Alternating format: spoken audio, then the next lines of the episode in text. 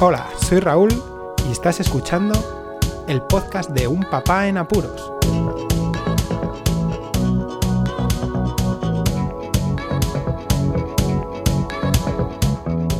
Hola, Escuchas, bienvenidos a un nuevo episodio del podcast de Un Papá en Apuros, día 34 de este confinamiento oficial por el estado de alarma debido a la COVID-19. Hoy tiene que ver mucho con este estado de alarma en el episodio que, estoy tratando y es porque el tema de la privacidad siempre ha sido algo que me ha importado mucho y creo que debería de importar a mucha más gente de la que realmente les importa.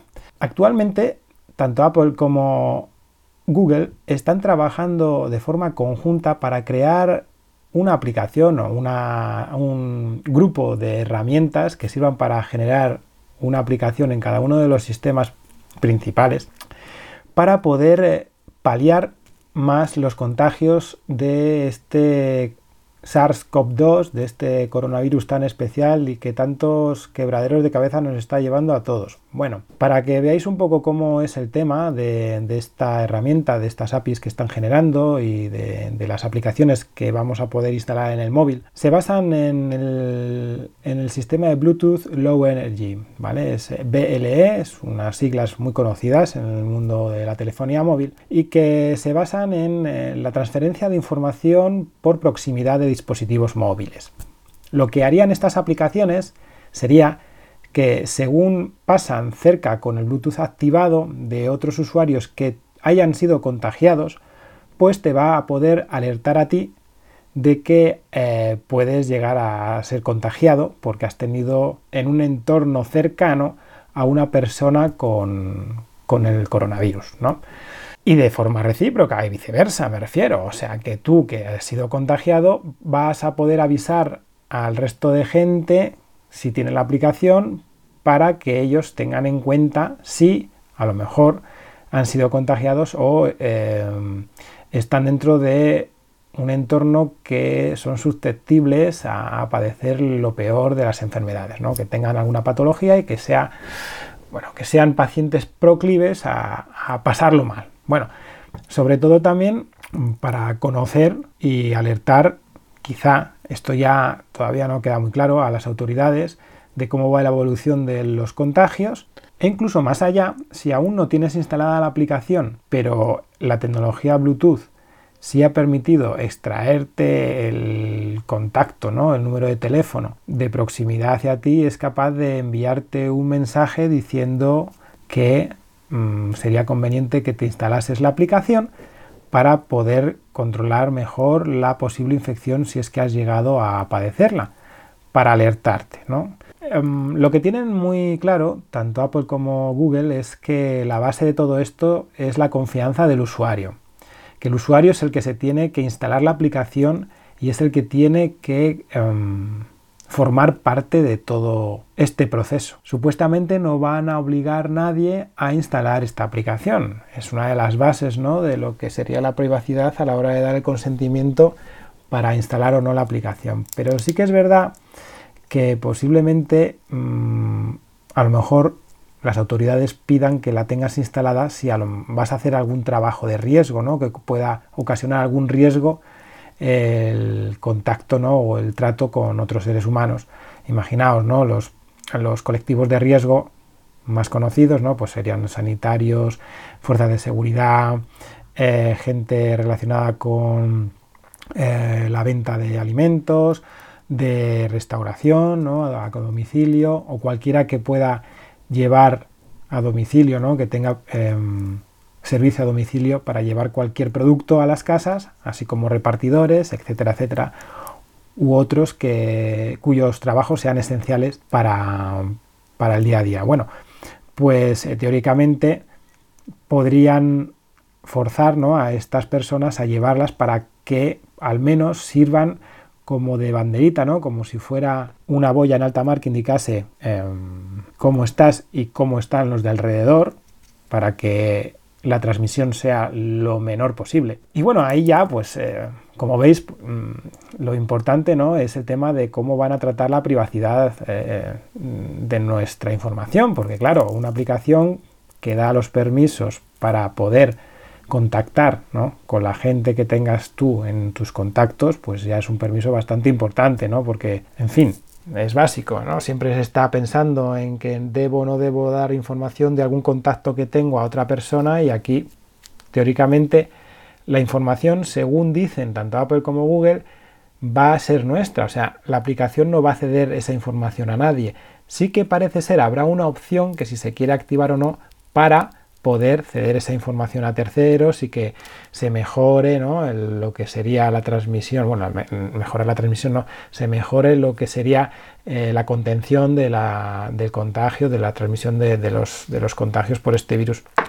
Siempre va a haber problemas de este estilo y algo que ha sido curioso es que el otro día escuchando un podcast muy conocido, mmm, escuché a una persona que comentaba que siempre le había chocado que la privacidad en, el mundo virtual fuera distinta a los límites planteados en el mundo real, o sea, que estuviera tan separada las cosas, ¿no? Ponía un ejemplo de que alguien que pudiera decir a otra persona que por favor tenías que tener actualizada la última versión de un navegador que luego pues tuviera a lo mejor su casa con un candado de mierda, ¿no? O, o que no se preocupase por cerrar las puertas como debieras, viviendo en el sitio que vive, o yo qué sé, ¿no?